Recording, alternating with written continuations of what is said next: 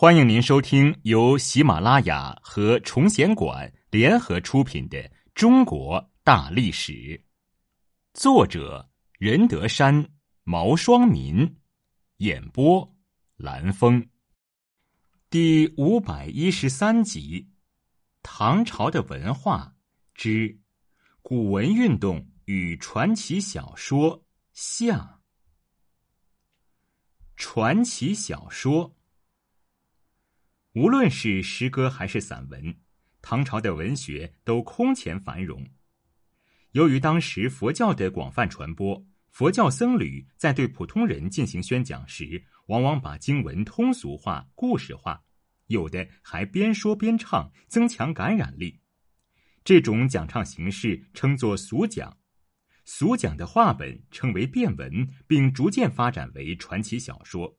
同样为唐朝的文学画上了浓墨重彩的一笔。传奇小说从最初的讲唱佛经故事，发展到包括历史故事、民间传说和当代人物传记等社会生活的内容。传奇小说其实早在魏晋南北朝时就出现了，不过那时故事中的主人公多是神鬼。唐朝如此繁华的世界。人们可以到处旅行，接触到不同肤色的人，了解到广大世界的奇闻，鬼神自然站不住脚了。现实生活中的人逐渐成为了主角。蒋房的《霍小玉传》、元稹的《莺莺传》等都风靡一时，令无数唐人为之心动神摇。另一方面，伴随着科举制度的推行，社会上出现了一种新的风俗。就是行卷和温卷。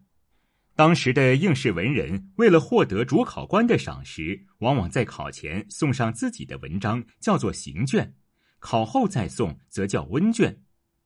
这两种文章经常就是考生写的小说，因为小说文备重体，可见史才、诗笔议论。正是这种风气的盛行，刺激了小说的发展。唐朝小说流传至今的不下百篇，其中较为著名的有四十多篇。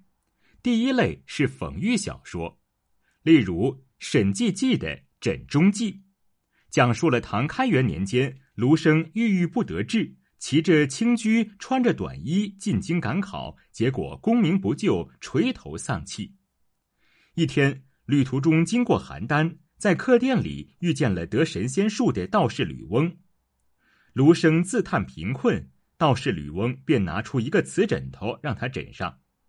卢生倚枕而卧，一入梦乡，便娶了美丽温柔的妻子，还中了进士，升为陕州牧、京兆尹，最后荣升为户部尚书兼御史大夫、中书令，封为燕国公。他的五个孩子也高官厚禄，嫁娶高门。卢生儿孙满堂，享尽荣华富贵。八十岁时生病，久治不愈，终于死亡。断气时，卢生一惊而醒，转而坐起，左右一看，一切如故。吕翁仍坐在旁边，店主人蒸的黄粱饭还没熟哩。这也是成语“黄粱一梦”的由来。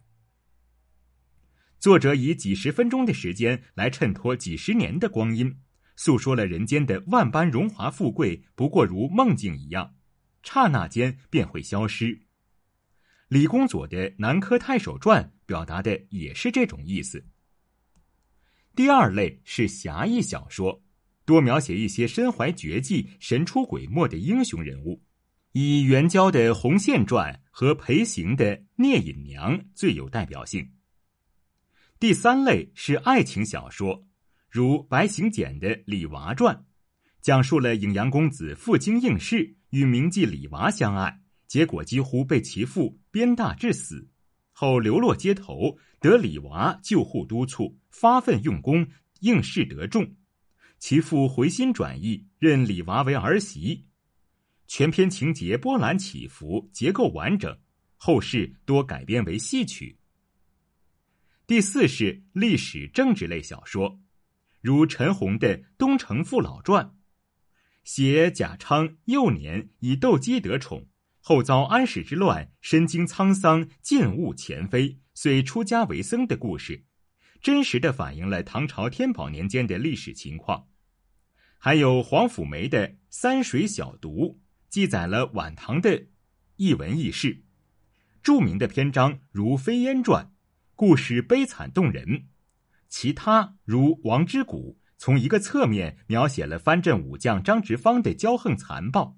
《雀药》写了女奴的机智泼辣和贵家子弟的荒淫无耻，《鱼玄机》写了女道士鱼玄机的凶悍狂暴，人物颇具个性。文中偶尔穿插一些诗歌骈语，文辞华丽，在晚唐小说中很有特色。第五类是神话故事。李朝威的《柳毅传》堪称经典。故事讲述书生柳毅在前往长安赴考途中，在泾阳遇到一位女子，在冰天雪地下牧羊。多次打听之下，才知道原来对方是洞庭湖的龙宫三公主，远嫁给泾水龙王石太子，但受其夫泾阳君与公婆虐待。书生柳毅感其不幸，就为其将家书带至洞庭龙宫。其叔父钱塘君将龙女营救出来，回归洞庭。钱塘君就提议柳毅与龙女成婚，柳毅因传信乃吉人之男，本无私心，且不满钱塘君之蛮横，故言辞拒绝而去。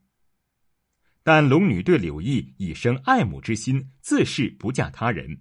后来二人终成眷属。因《柳毅传》富于想象，情节曲折，结构严谨，人物性格鲜明。故李朝威也被后来的一些学者誉之为传奇小说的开山鼻祖。唐朝的传奇小说对后世文学影响很大，为后世小说提供了广泛的题材。元朝王实甫的《西厢记》就源自元稹的《莺莺传》，明朝的《绣如记》取材于《李娃传》，清朝洪升的《长生殿》则来自唐人的《长恨歌传》。至于三言二拍及《聊斋志异》等书，受唐朝小说的影响更加明显。